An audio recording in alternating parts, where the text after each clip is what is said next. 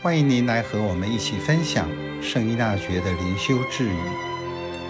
一月三十一日，若有人提出请求，但你认为给予反而有害，你要拒绝所求，但要小心，以保持与请求者的友谊。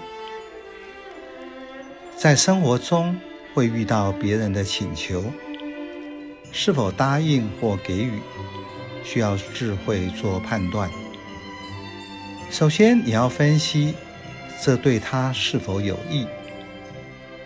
如果你认为给予反而对其有害，虽然要拒绝他的所求，但是应该要保持和请求者之间的友谊。从立场和观点来看。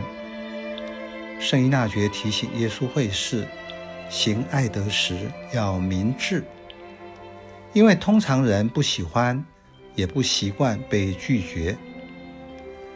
如果在请求上被拒绝，就会影响彼此的感情，友谊也因此受影响。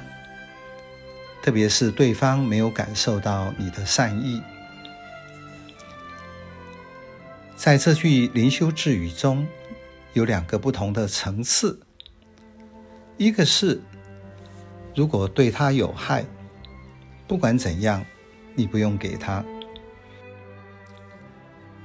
另一个层次是你拒绝人家的方式，意思是，一个是做，要拒绝；另一个是如何做，以保持友谊。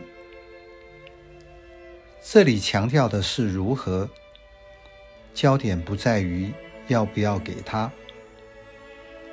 假定这是一个清楚的情况，给予对他有害，所以在这里强调的是你拒绝人家的样子，你表达的样子及用什么方法。圣依纳爵不教你方法如何应对。但教你策略，应用上面的灵修智语。每个人要因人、因时、因地制宜。